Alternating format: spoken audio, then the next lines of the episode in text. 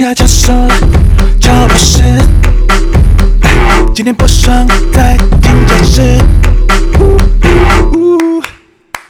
欢迎收听嘻哈教授俏博士，我是嘻哈教授大力。我是俏博士孙运纯 Jasmine。我们这一集要聊大家对音乐人的刻板印象。刻板印象哦，对，什么叫刻板印象？就是你对这个人有嗯根深蒂固的偏见。是比如说你对，比如说你会觉得电音的人，他们平常 party 的时候就在嗑药啊，一定要吃完摇头丸再去听电音。你有你有这么 觉得吗？没有哎、其实不会欸、不但会是哦但是我知哎道但很多人我会这样，耶是哦，为什么？ 就算他们没有吃，我也觉得，嗯，这个应该是今天没有带药了。真的吗？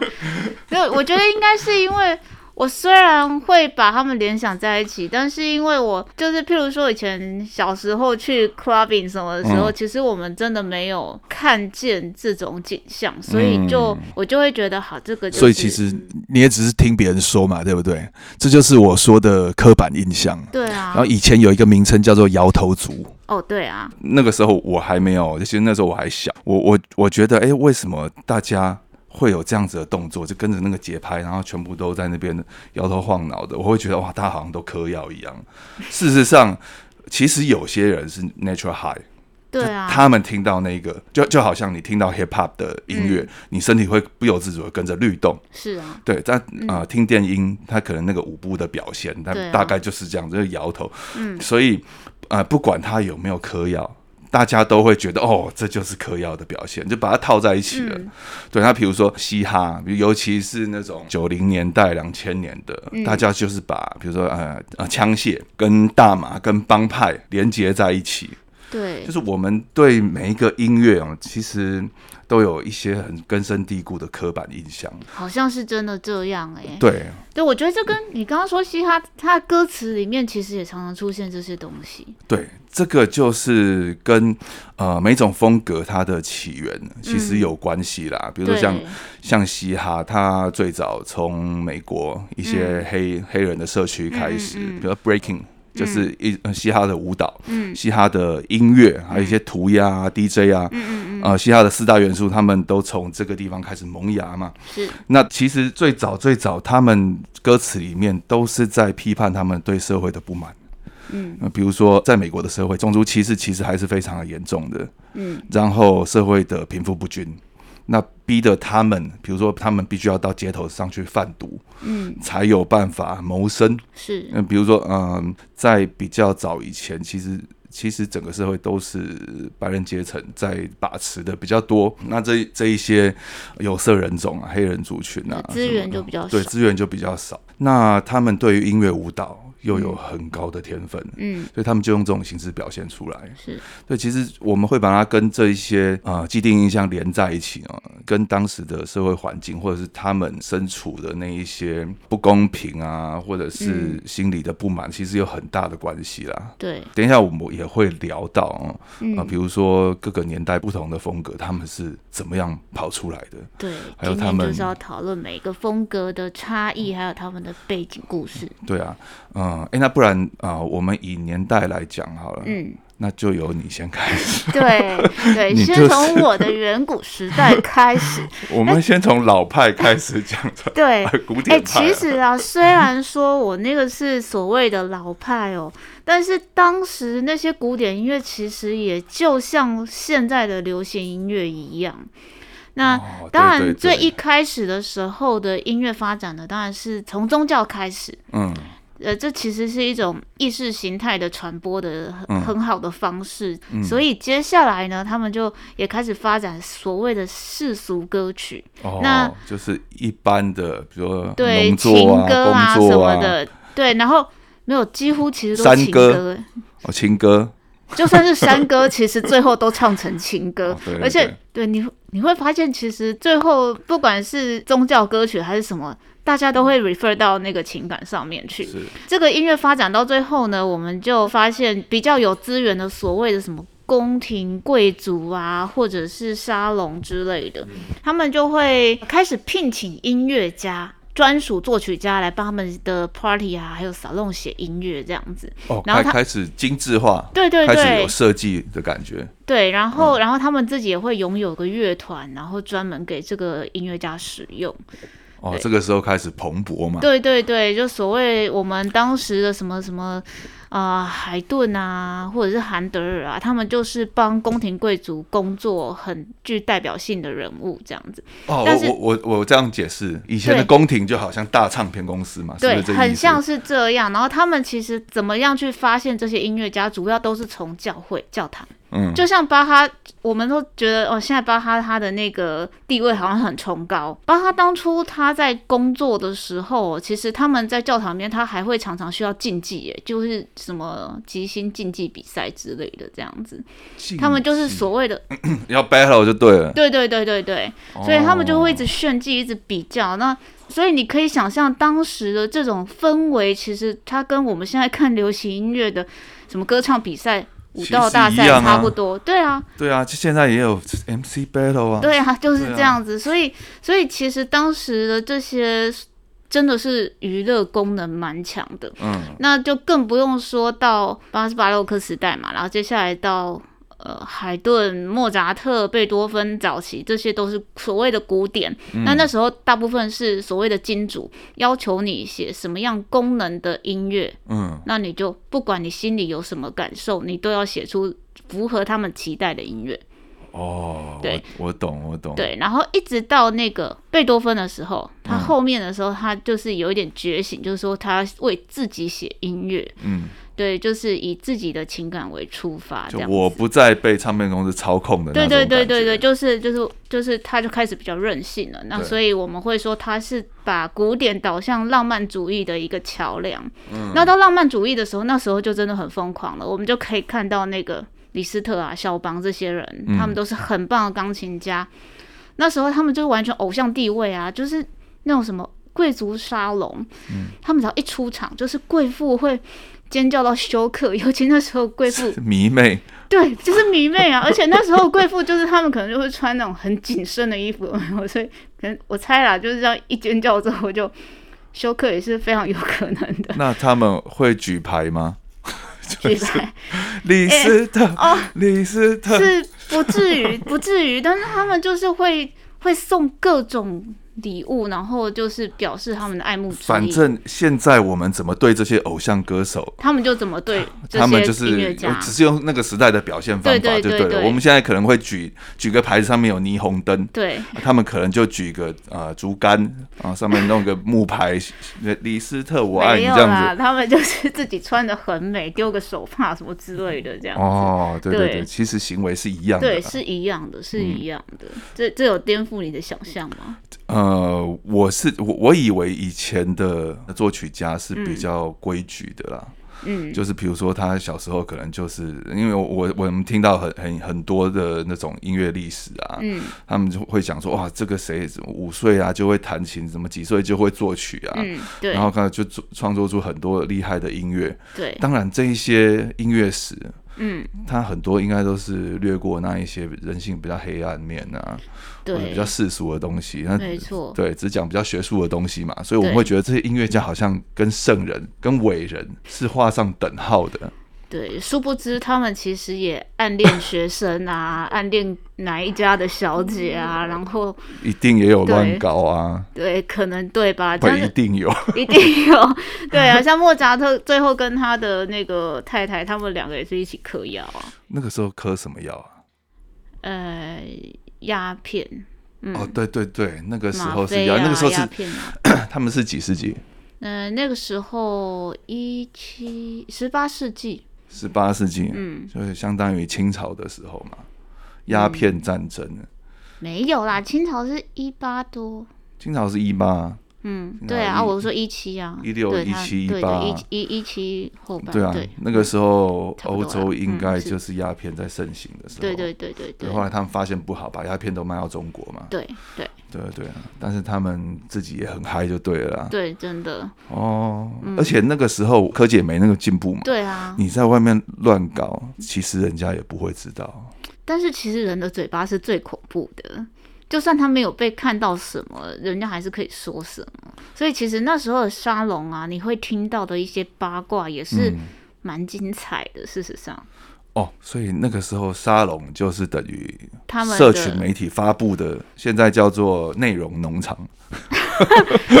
对，差不多差不多的意思。对对对，专门在写一些八卦，然后再加油添醋，然后对让大家对去有的没分享、暗赞。对， 就究竟是有发生还没发生都不重要，重要的是听起来很精彩这样子。嗯，嗯对嗯嗯嗯对，嗯。然后呢，再近代一点呢、还有什么？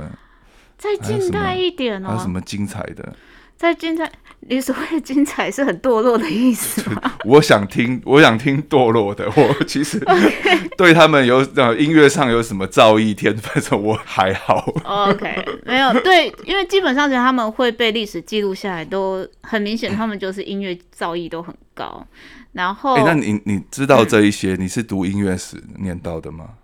传记，哦，传记。，对，从他们的书信啊，还有朋友的呃转述啊这些，嗯你才会读的这个，就是教科书不会给你写这就其些实啦。他们也不是圣人啦，对啊大家都是一般人啊。对啊，真的是这样。对啊，对啊，你说真的是玩音乐的，你没有比别人澎湃的个性跟灵魂，嗯，你要怎么做出好作品？我的生活一定得多彩多姿，是就是我要有堕落过，我才知道怎么样写出那种堕落的歌。嗯，我要有谈过轰轰烈烈的恋爱，我才知道怎么样写出一首刻骨铭心、可以永久流传的情歌。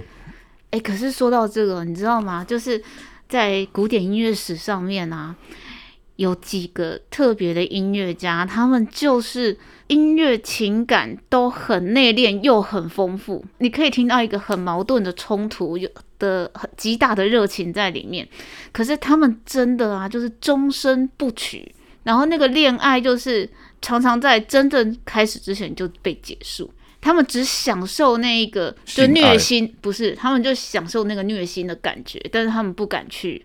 真正的去拥有他们的爱情。这是是不是就就跟现在炮友的概念差不多？没有不一样，那是精神层面的。我举一个大家最清楚的那个例子，就是布拉姆斯，嗯因为他就喜欢他的老师的太太克拉拉，他的老师是舒曼，嗯，嗯，舒曼对他来说是一个亦师亦友的前辈，就是提拔他起来。嗯，你所不以能说真的是老师啦，可是就是在各方面上面，就是给他很多指引，譬如说事业的安排啊、发展之类的这样子。但是朋友妻不可惜嘛，对，没错，就是因为这样子的关系，所以即使就后来只能舒嗯意淫，一 定有。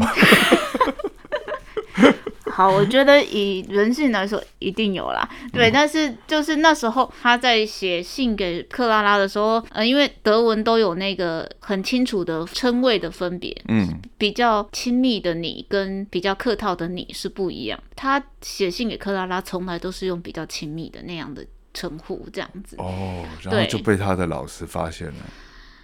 也没有，因为他的老师就是那个后来就是受到那个精神病的折磨，所以长期在。精神病院里面，精神疗养嗯院，对，然后所以后来那个那他就要，这他演，就照顾他们全家对啊演到这边一定是这样子 啊，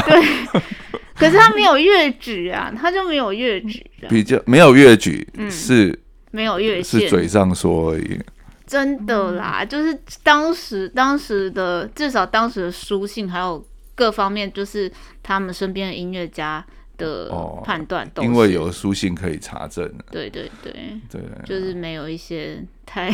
搞不 好闲湿的话，搞不好他们觉得我的书信以后一定会被检视，所以上面要写的正经一点。应该没有人会这样吧？他们当当时的书信就像聊天一样啊，哦，好吧，嗯。相信他。那最近啊，我我因为有一些活动的关系，然后我就重新读了一下那个音乐史啊，还有艺术史这样子。嗯，然后我就发现有个东西，其实大家身边其实一定常常遇到，但是却没有去意识出来。嗯，就是呃，所谓现代的极简音乐。嗯，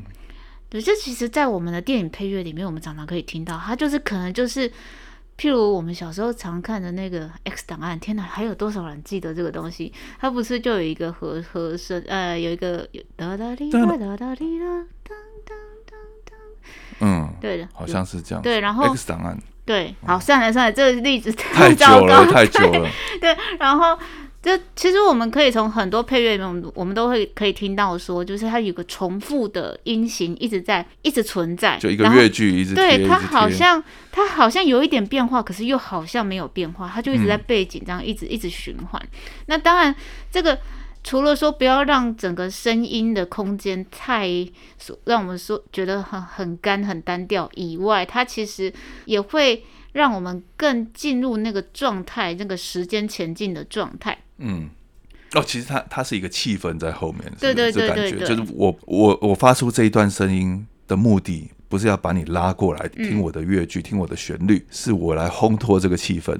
对，我们会把它当做是烘托，但是但是它有时候就是变成说，当你一直沉浸在那个音乐里面的时候，它诶这些音乐宣称他们有一个中心思想在里面，那到到底那个中、中心思想是什么，它就会 depends，它会取决在听的人嗯，自己的感受上面。那就是没有中心思想、 啊。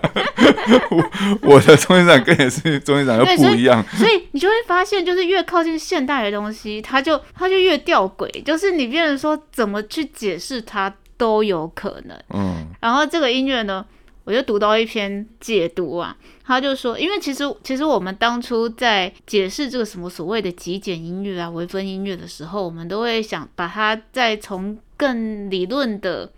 观点来做解释。嗯，但我就读到了一个，我觉得这也许才是最 有可能发生的事情，就是这个为什么会这样一直像个无限循环的 loop 这样一直循环呢？就是这些所谓的极简音乐家，大懒家得写那么多。不是，就是大家齐聚一堂，嗑药、喝酒、get high 之后，然后就是一个旋律在自己的头脑里面一直无限 loop 哦回放，就是已对经对对 stone 了啊。差不多吧？对，啊大家对在那个 stone 的状态就开始，哎、我刚才唱的那句好不好听啊？对，他哒其啦实哩就 啦啦，对啦他就一直啦这一哩句啦啦 就一直重复。哎、 对诶我唱的好不好？哎、那啊我好不好听？哎、好听吧？ 对，大概是已经腔掉 了。对，差不多就是一个腔调的状态。那我觉得这个到底是不是真的，我们不可考，但是我们也可能也无法去反驳说，音乐人这种时候是蛮多的，不一定是嗑嗑药，但是有可能酒喝很多也是会这样子。哦，没有药，没有嗑药的时候就喝酒了。对啊，对啊，所以其实大家对音乐人的刻板印象都是真的， 是是不是这意思？哎、有时候我真 的没有，我们这边不是鼓励大家去对嗑对药，对，不是啊对，不是说这是真的有这个现象，但我们不要去呃追求那种犯法的境界，但有对很多的方式嗯可以让你达到那个境界，对比如说，哎、我哇，哎一下子真的说不出来，没有，我我我必须要说的是哦，就是那个，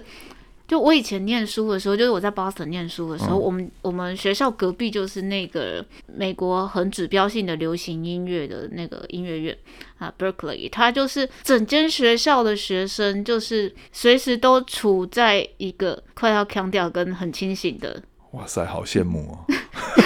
然后就因为我们我们我们学校隔壁就是就是他们嘛，然后所以我们的公寓里面大概也大概有超过半数是那边的各学个的生。学生，对，然后我记我一直都记得那时候有人来。找我的时候就说：“哎、你们整栋 building 都是大麻的味道。”然后我就想说：“哦，真的吗？”因为其实我已经住在里面太久了，我根本我根本不知道那到底是什说么哦这味不道。是平常煮菜的味道吗？不是，我就没有意识到，我真的没有意识到那那到底是什么味道。我即使到现在，我还是不知道那是什么味道。可是全世界人都告诉我说：“哎、你们那栋 building 有大麻的哦味，道。我跟你讲，那味道好像有点像艾草，哦，真的吗？，对对对，这呃那个有其实有一点呛鼻，嗯，对。然后，然后我后来就是在观察的时候，我观察就是很多人啊，其实他也不是说真的会呃，因为学音乐的关系，所以我必须要要嗑药啊，要、嗯要给 high 啊什么之类的。但那那不可绝对是可是有很多十几岁的诶、应该说的学生，音乐院学生会觉得，我觉得也有可能被那个刻板印象就是引导过去，对说，哎、我要试试看，这样是不是真的就会比较厉害啊，还是会感受更深啊，对什么而且之类的，这种对刻板印象其实会影响到创作人本身的行为，嗯就是呃，因为它其实是一种呃族群的认同感。嗯就比如说我是我是嘻哈挂的，嗯当别人都在说嘻哈挂一定要抽大麻，嗯然后抽了大麻之后你做音乐啊，嗯才会有那种拍子啊，才会有对那种很很 hip hop 的嗯那种律动出来啊。嗯那搞不好你就因为这样子真的跑去试了，嗯，就原本你只是喜欢这种音乐而已。对，结果被人家的刻板印象一直洗脑，一直洗脑，你觉得哦，你就你觉得也我要去试洗试洗看，看，对。哎，这其实是一个恶性循环，对不对？对啊，就是所以说，这个刻板印象有时候它不只是说影响别人怎么看待这个族群，也有可能会影响到身在其中的人去选择他们的行为。嗯，对，啊，哎，对，会这样子。嗯就比如说我我是唱饶舌的，嗯，我是跳舞跳街舞的，是我买衣服的时候，嗯我就不就会啊很大件， 就要很大件。就算我觉得哎、今天穿这个合身的好好看哦，嗯，我也会想到说，可是我这样穿出去，我那些朋友会不会笑我？今天怎么穿的这么？今天要穿得当这么紧 ballerina 这样子，对啊，哎，你今今天是要去哪里？是要结婚吗？ 还是什么？ 就你会被同才笑，嗯嗯对，因为你身边都是这样一种风格的人，嗯嗯但是你很容易被影响。嗯对啊，当然，呃，我我觉得哦，在你喜欢一个音乐的时候，嗯你一定是说，呃，你听到它的风格，嗯哇，这个风格你很喜欢，这个节奏、这个速度、这种旋律，嗯你就会去研究说，哇，这个是什么东西？对，那比如说，哇哇，这个摇滚，嗯，好疯狂哦！哒哒哒哒哒哒哒哒，哎，吼，d e a d metal，就是你就会就会去研究哇，他们为什么要这样吼？嗯，他们为什么要穿成这样，搞得跟呃魔鬼撒旦一样？就有对有有一风格叫 dead metal，平常都弄得好像好像僵尸，然后画鬼妆。哦，台湾有一个呃闪灵乐团，嗯呃 f r e d d y 的，现在现在是诶立伟，哎，他还是立伟吗？哦，对，还是对，还是呃，哦他呃他们的主要风格叫黑金属啦。嗯对，但是呃，跟那种 death metal，我我觉得其实也很像啊，就是呃僵尸啊，然后或者死人装啊，那、他们后来在台湾，他们是改成用那种八家将的脸谱，他们想要表达的意识形态啊，其实是、他们风格是比较接近黑金属，但他们。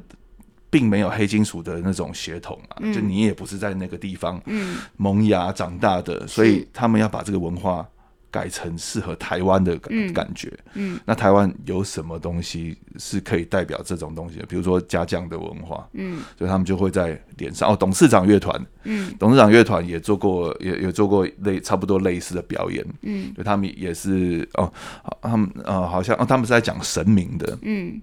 就是我可以把自己喜欢的风格学来了之后，嗯，融入变成自己的文化的感觉，对这样子这个这个风格才会里面才会真正有我的写意。嗯就好像我小时候我说哇，我自己好嘻哈，自己多、多怎么样，嗯其实长大之后回来看，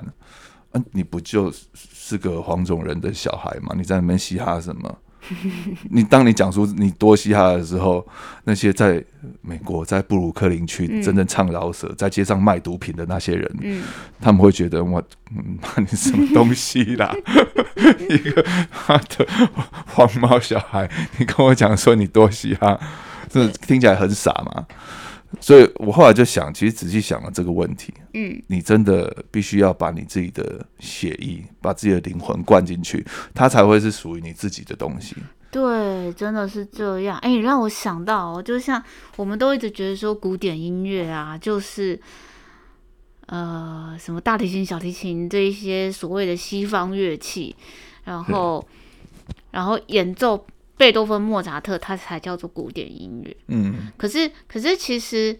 如果那样说的话，就变成说我们只有演奏古董作品，那才是古典音乐。但是其实这种东西应该是一直继续在发展的，所以古典音乐它其实应该是一直开枝散叶在所有的，你说呃五大洲啊，嗯，各种就是它变成是一个概念的延伸，但是它必须跟所谓的接地气，其实它对你来讲是一种、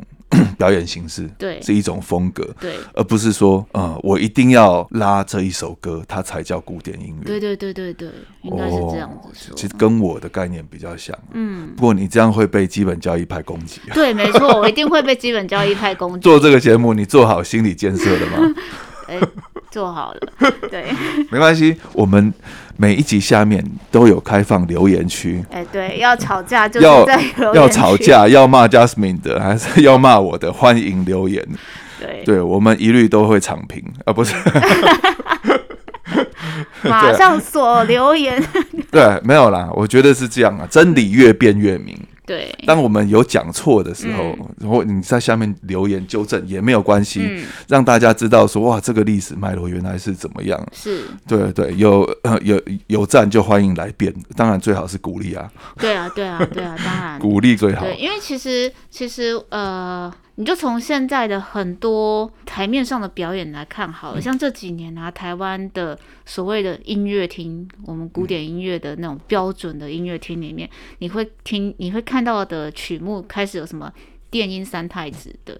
嗯，的小提琴协奏曲啊，哦，当然，在这之前还有什么《梁祝》啊，《梁祝》那就是它的风格，还有它的各种音响就已经跟我们印象里面的莫扎特已经差很远了。对，所以所以它其实是一个什么都有可能的状态。嗯应该说，因为我们事实上我们呃两百年后人来看我们现在做的事情，它就是古典音乐史上的一部分，对，所以我们其实本来就还在做延伸，应该是嗯这样子讲。其实音乐就是人类的情感的一种表达方式。是。啊，是啊，对啊，你有有快乐的，有嗯爱的表达，嗯有愤怒的，对，甚至说你有目的性的，嗯。其实好好听就好了。哎、对真的对，讲讲到愤怒，嗯，我刚才讲到闪灵乐团，然后他们做过一件，现在来看你会觉得会觉得很强。然后你知道 f r e d d y 有一次在演出的时候，嗯，他就拿国民党的党旗，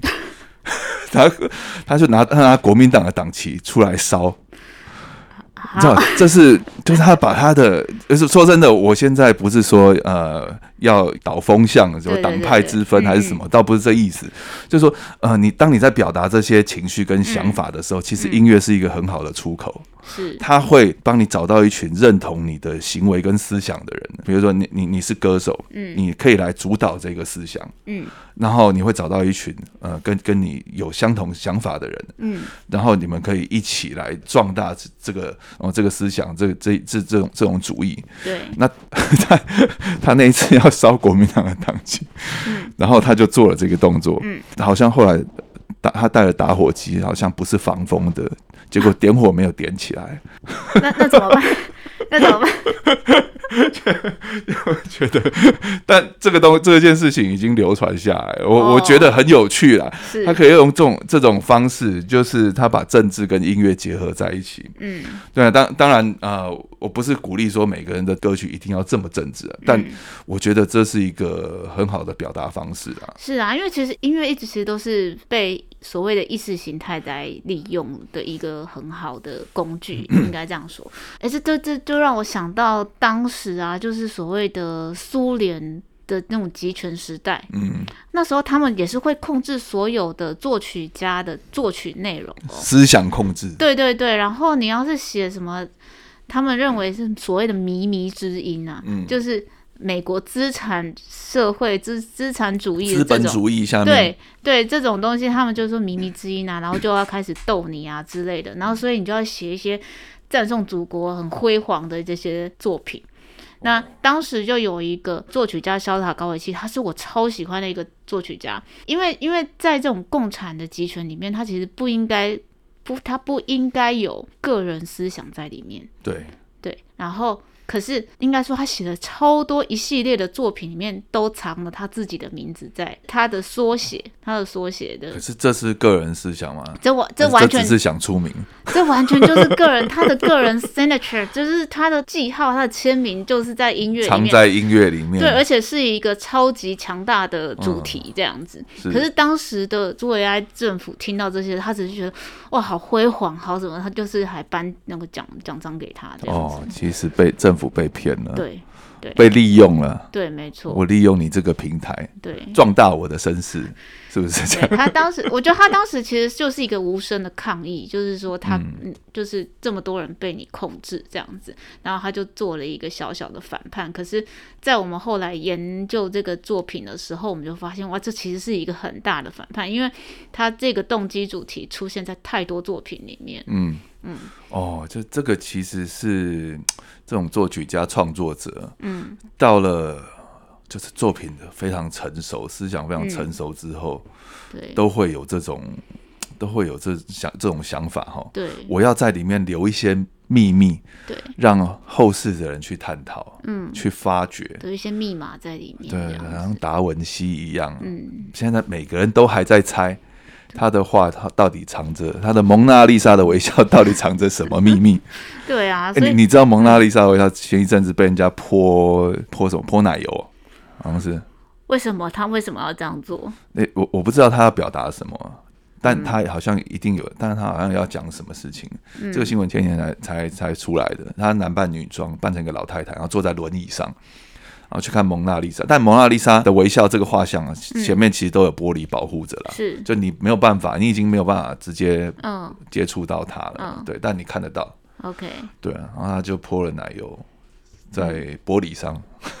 OK，奶油好，嗯不知道他要说什么，大家可以去 Google 一下。对，嗯，奶油代表是什么意思？ 对啊， OK 啊，这题外话。对哎对你，那我我刚才讲了一个电影，叫做《胡适托风波》，对它其实是在讲嬉皮文化的、这一个音乐节的名字。嗯，呃，Woodstock Three Days of Peace and Music。嗯对你光听到这个名字，你就会，我如果是我的在那个时代，我就哇塞，音乐和和平，嗯，好崇高的理想。要是我，我会冲过去。会啊，知道会哦，这个音乐节那个时候聚集了五十万人。五十万人对，在一个草原上面，哇，你有想象过五十万人的一个音乐节，而且这个音乐节是没有，就是没有没有什么主角的哦。嗯，比如说现在的电音 DJ，还是现在什么演唱会，嗯，他会排时间表，然后现在什么，但其实这个音乐节就是，呃，号召大家一起来。嗯然后我我一个小圈圈，我就在上面表演。嗯，对啊，嗯、当然我我这些都是看记录的啦。那 OK 我我是 没有没有那个机会去参加到这个音嗯所乐以节，这个音乐节现在还有吗？这音乐节现在没有，哦，对，啊就那三天。对，但这个音乐节就是呃后为后世所传颂啊，嗯，那是一个就是非常理想化的一个指标啦，嗯，对啊，哎，那你还有什么呃厉害的电影在讲音乐的？有好哦没有厉什么害的电影哦，其分实享一下？其实电影有很多啦，但是我很推荐大家去看的是，呃，美国有一个影集，在二零一八之前，他们大概拍了三四年嗯吧，他们拍了三季哦，那个叫做《Mozart in the Jungle》，莫扎特，诶、丛林里的莫扎哦莫扎特嗯对，那这个影集在讲什么？它是在讲纽约爱乐为原型，嗯，的一个乐团这样子，他他在里面讲的是纽约交响乐团什么之类的，这样子就、嗯总之呢，就是他就是自己起的另外一个名字，但是他他影射的乐团就是就是所谓他的们嗯纽约爱乐这样子，然后它里面就讲了所有的。呃，从指挥呀、到行政，还有每一个乐手的生活，嗯，那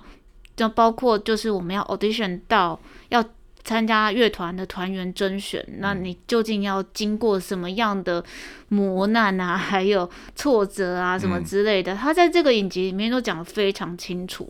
然后还有包括，我觉得最让我觉得很很感动的是这个导演啊，这编剧他在选用背景音乐的时候，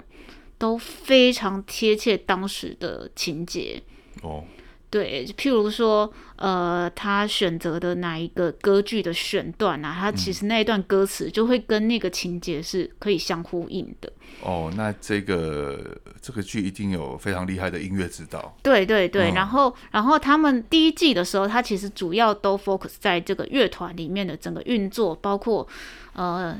什么赞助啊什么之类的这样子。那到第二季的时候，他就开始把